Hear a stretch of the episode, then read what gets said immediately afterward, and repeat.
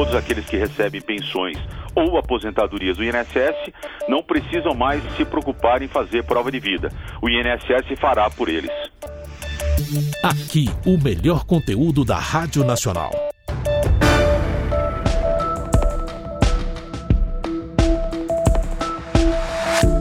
Olá, sou Walter Lima, sou âncora do Revista Brasil e tenho certeza que você já sabe que houve pelo INSS mudanças no mecanismo para saber se a pessoa está viva ou não, pessoa que recebe os benefícios como os aposentados e também os pensionistas. O fato é que nós entrevistamos o presidente dessa instituição, Dr. José Carlos Oliveira, ele traz em detalhes sobre essas modificações. Daí o convite para você acompanhar essa entrevista.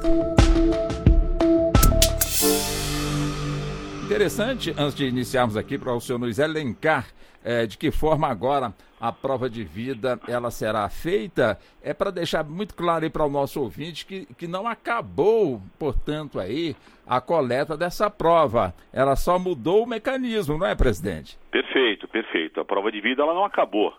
Nós apenas, apenas fizemos a inversão do ônus da prova, ou seja, no passado, o segurado teria que fazer a prova de vida, era a obrigação do segurado, e essa obrigação agora passa a ser do INSS. Com isso, a gente desonera toda a sociedade, todos aqueles que recebem pensões ou aposentadorias do INSS não precisam mais se preocupar em fazer prova de vida. O INSS fará por eles. Quer dizer, pesou para o INSS tomar essa decisão quando observava que pessoas é, sem condições até mesmo de se locomover, às vezes chegavam de ambulância num banco para fazer a prova de vida, às vezes até tomando soro. Quer dizer, essa situação pesou para que o INSS mudasse o mecanismo, presidente? É, Walter, eu sou servidor de carreira do INSS, estou aqui há 37 anos. E quando o nosso presidente da República, juntamente com o nosso ministro de Estado, Onix Lorenzoni, é, nos pediu que nós é, pensássemos em é, coisas a serem feitas aqui no INSS para poder facilitar a vida dos brasileiros, a primeira coisa que a gente pensou foi desonerar os brasileiros da obrigação de fazer a prova de vida, justamente, justamente por conta dessas situações que você relatou. Né? As pessoas elas acabam, acabam, acabavam né, ficando preocupadas em como fariam a prova de vida. Filhos às vezes deixavam de trabalhar no dia, de levar os pais para fazer a prova de vida. Tinham que é, pensar em, em, em meios né, para poder fazer, carros, até cadeira de rodas e tudo mais. Então, por conta de todas essas situações, nós resolvemos fazer a inversão da questão da prova de vida. E para o beneficiário, ou seja, para o aposentado, ou seja, os beneficiários do INSS, com toda certeza foi uma, uma grande vantagem, não é, presidente? Dúvida, e é essa a nossa filosofia, é essa a filosofia do nosso ministro e também do presidente da República. Achei bem interessante eh, nessa mudança, nessa busca de mecanismos para poder eh, continuar com essa prova de vida, a conclusão do INSS, onde busca, acima de tudo, né, entre os segurados que mensalmente vão ali e recebem, portanto, aí eh, o seu, enfim, o seu benefício, ou seja, a importância, portanto, aí da, da identificação biométrica, não é, presidente? Não, sem dúvida, sem dúvida. Ah, o nosso pensamento é o seguinte: é, o, o, nós, nós, quem detém a informação é o Estado. O Estado tem condição de, através de todas as bases de dados que estão disponíveis para nós, por exemplo, a base de dados do, do, do, da saúde. Nós temos lá registros de vacinação, registros de retirada de medicamentos nas farmácias populares, nós temos o atendimento médico da rede pública, nós temos. É, é, movimentos em cartórios, nós temos o próprio pagamento do benefício ao cidadão com a própria rede bancária, nós temos, ou seja, nós temos uma infinidade de situações que é, nos possibilita identificar se o cidadão, pelo menos uma vez por ano, se ele fez algum tipo de movimento. A vacina também é importante, né, presidente? Sim, não só, não só a vacina da Covid, né? Porque quando a gente fala de vacina hoje, Sim. tudo é Covid. Não. A vacina da gripe, que já faz um tempo que o brasileiro toma. Eu, por exemplo, tenho 56 anos de idade, eu tomo vacina todos os anos da, da, da gripe.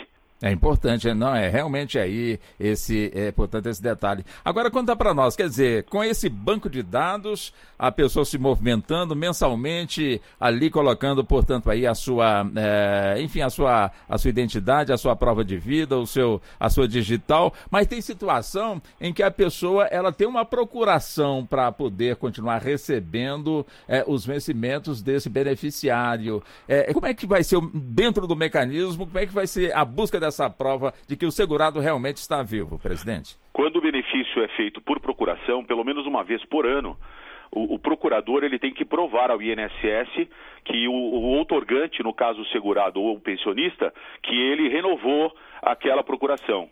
Então, só o, pelo fato de fazê-lo, ou seja, de renovar a procuração, para nós já é o suficiente compro, como comprovação de prova de vida. Eu gostaria que o senhor elencasse, então, presidente, quais situações que fica valendo realmente a prova de vidas para os beneficiários eh, do, do, do, Seguro Social? Eu vou falar, eu vou falar algumas, porque não. nós não temos como falar todas, porque à medida em que nós formos desenhando, terminando de desenhar esse processo, outro, outras maneiras vão aparecendo. Isso. Inclusive, na no nossa portaria, a gente deixou aberto lá e outros, né? Então, outros meios, mas vamos lá. Por exemplo, a pessoa fez uma transferência de veículo, a pessoa fez uma transferência de imóvel, a pessoa fez um pedido de um consignado no, na rede bancária, a pessoa fez uma operação por biometria na rede bancária, a pessoa fez uma retirada de um medicamento de, é, na farmácia popular, a pessoa fez uma, foi atendida na rede pública de saúde, é? a pessoa fez a vacinação, a pessoa fez, ou seja, qualquer operação que ela faça, que seja possível o INSS fazer o batimento na base daquela, daquela entidade onde a operação ocorreu, ela será considerada como prova de vida. E é claro, Walter, é, existirão pessoas que não terá, que não fará nenhum tipo de movimento. E nós, o INSS, pensou também para poder atender essas pessoas, porque a filosofia a partir de agora é desonerar as pessoas da prova de vida e não permitir que as pessoas, ou não exigir que as pessoas saiam das suas casas para fazer a prova de vida. Então, se a pessoa não fez absolutamente nada durante um ano e nós não conseguimos localizar nenhum movimento dela em absolutamente nenhuma base de dados, não tem problema. O INSS fará, fará parcerias, dentre elas com o próprio correio, e o próprio carteiro irá à casa da pessoa e lá ele fará a, a captura biométrica, ou seja, a identificação de, aquela, de que aquela pessoa está viva e poderá continuar a receber o seu benefício, a sua aposentadoria, a sua pensão. Ou seja, toda a responsabilidade na identificação uh, de, de, desse item, ou seja, se a pessoa está viva ou não, toda essa responsabilidade o INSS puxou para si. Sem dúvida, sem dúvida. É essa é, é uma é a realização de um sonho. Porque eu, eu, por exemplo, eu sempre pensei o seguinte: qual é o percentual de pessoas no Brasil, no Brasil, que hoje está na vanguarda de muitos outros países, né, qual é o percentual de pessoas que hoje no Brasil é enterrada sem uma certidão de óbito. É 0,00001%, sei lá, é um número muito pequeno, muito pequeno, um número ínfimo, e a gente não pode desenhar um modelo por conta da, da exceção. Então nós pensamos o seguinte, poxa, nós sacrificávamos é, 100% dos aposentados e pensionistas, que no Brasil são cerca de 36 milhões, dos quais 5 milhões tem acima de é, 80 anos e aí não é possível a gente dar continuidade nesse processo. E já foi possível, de certa forma, é, é, é, é receber o impacto dessa mudança entre os segurados e o INSS, presidente? Ah, isso é voz corrente no país. Isso a gente viu em todos os meios de comunicação, na repercussão. Eu, como falei para você, sou uma, uma pessoa, sou de carreira aqui do INSS, entrei aqui na antigo INPS no, no, no, no início dos anos 80 e a, a, a, o, o, contato da Associação de Aposentados, Pensionistas é, e outras associações, os próprios segurados. Então a repercussão foi extremamente positiva, não só dos segurados propriamente dito, mas também de seus familiares, que acabavam naquele dia de fazer a prova de vida, se mobilizando para poder levar o aposentado ou a pensionista para poder fazer a bendita prova de vida. Agora é interessante também deixar bem claro para o nosso segurado, né, presidente? Que quem burla o sistema, aquela história, né? É, o INSS tem que ser informado quando o segurado falece. Evidentemente, as pessoas é, informam, isso na maioria das vezes, mas sempre tem um ou outro que tenta burlar. E, e, burlando vai ter que se ver com a Polícia Federal e com a Justiça Federal, não é, presidente? Não tenha dúvida, não tenha dúvida. A obrigação Obriga... em que pese a obrigação da informação da certidão do, do, óbito, não só do óbito, mas também do nascimento, eh, de casamento, é, é do cartório mas é claro que a gente tem alguns problemas operacionais e isso ainda não está efetivo e nós estamos conversando com as associações que representam os cartórios, não é? Mas é claro que todo cidadão brasileiro, ao saber do falecimento de alguém, ele também pode fazer essa informação. E os seus familiares, não precisava nem falar, né? É obrigação do familiar comunicar o óbito e aqueles que, porventura, tentarem burlar, tentarem fazer algum tipo de fraude, eles têm que ter nas suas cabeças que isso será coibido com toda com todo rigor como sempre fizemos, com a Polícia Federal, com o Ministério Público Federal, com a Justiça Federal, e não só criminalmente, mas também civilmente e também administrativamente, porque nós temos setores dentro do INSS para fazer ah, o acompanhamento dessas pessoas que tentam fraudar o INSS. E tem que devolver também, caso de alguma forma burle o sistema, né, presidente? Tem, tem... que devolver com juros e correção, e quando as pessoas não têm é, recursos e é, liquidez para resolver, a gente acaba entrando, inclusive, na questão dos bens pessoais das pessoas. Presidente do programa o Revista Brasil, da Nacional, ele é em rede, e nós estamos com o Rio de Janeiro, onde está o nosso âncora César Fatiola, também conversa com o senhor. Vamos lá, César. Sim, é, para a gente ter uma ideia, qu quanto, quanto de fraude existe que era usado como justificação para prova de vida gerando tanto de transtorno que gerava? É um número significativo ou é pequeno e isso tornava ainda mais absurda a exigência? O número não era tão significativo. É, eu confesso a você, o número não era tão significativo. É, havia sim a suspensão. Por exemplo, agora no, no, mês de fevereiro nós iríamos bloquear é, cerca de 4 milhões de, de, de, de, benefícios que não fizeram, não, não tiveram oportunidade de fazer a prova de vida. Mas é, depois de suspenso, bloqueado esse benefício, é, a grande maioria, a esmagadora maioria deles era liberado quando as pessoas provavam que estavam vivas.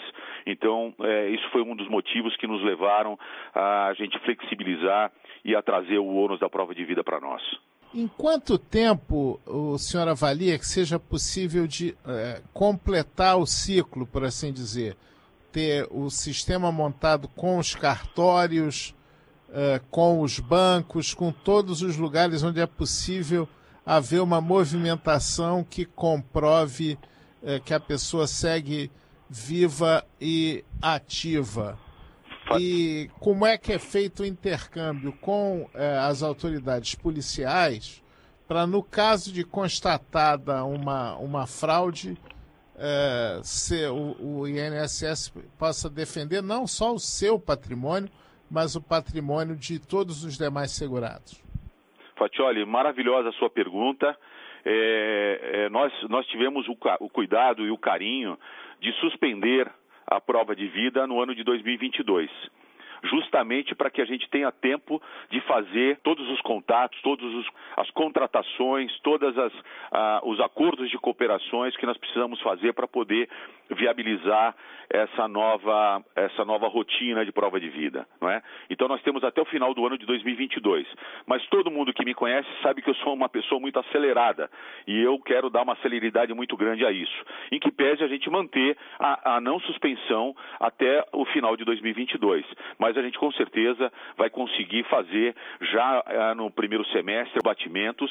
Já fazemos alguns, nós fazemos já com o Denatran, já fazemos com o TSE, mas sabemos que o alcance desses batimentos são é, é, pequenos, por quê? Porque a gente sabe que, via de regra, o nosso segurado, ele já não vota mais, ele já não dirige mais, já não renova mais a sua CNH, a sua carteira de habilitação.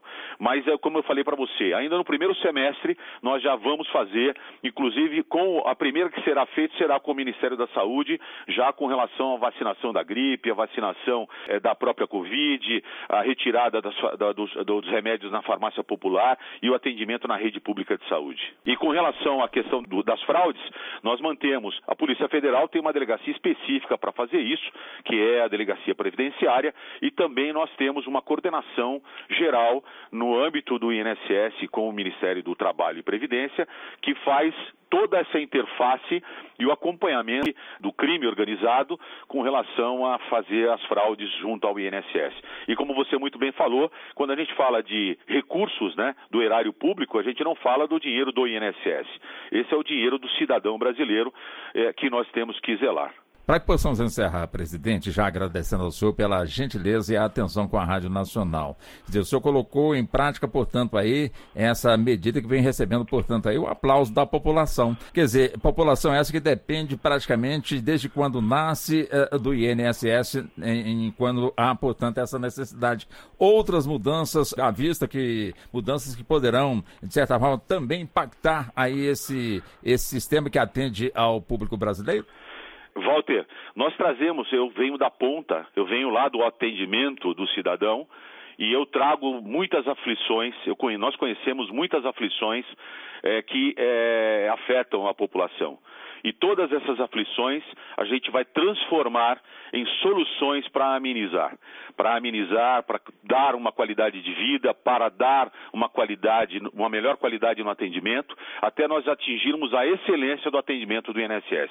É essa a nossa filosofia. Então eu digo a você é, que muitas outras coisas nós faremos para facilitar a vida do cidadão brasileiro e para enaltecer a marca do INSS, que é uma autarquia de tamanha importância na vida de todos nós.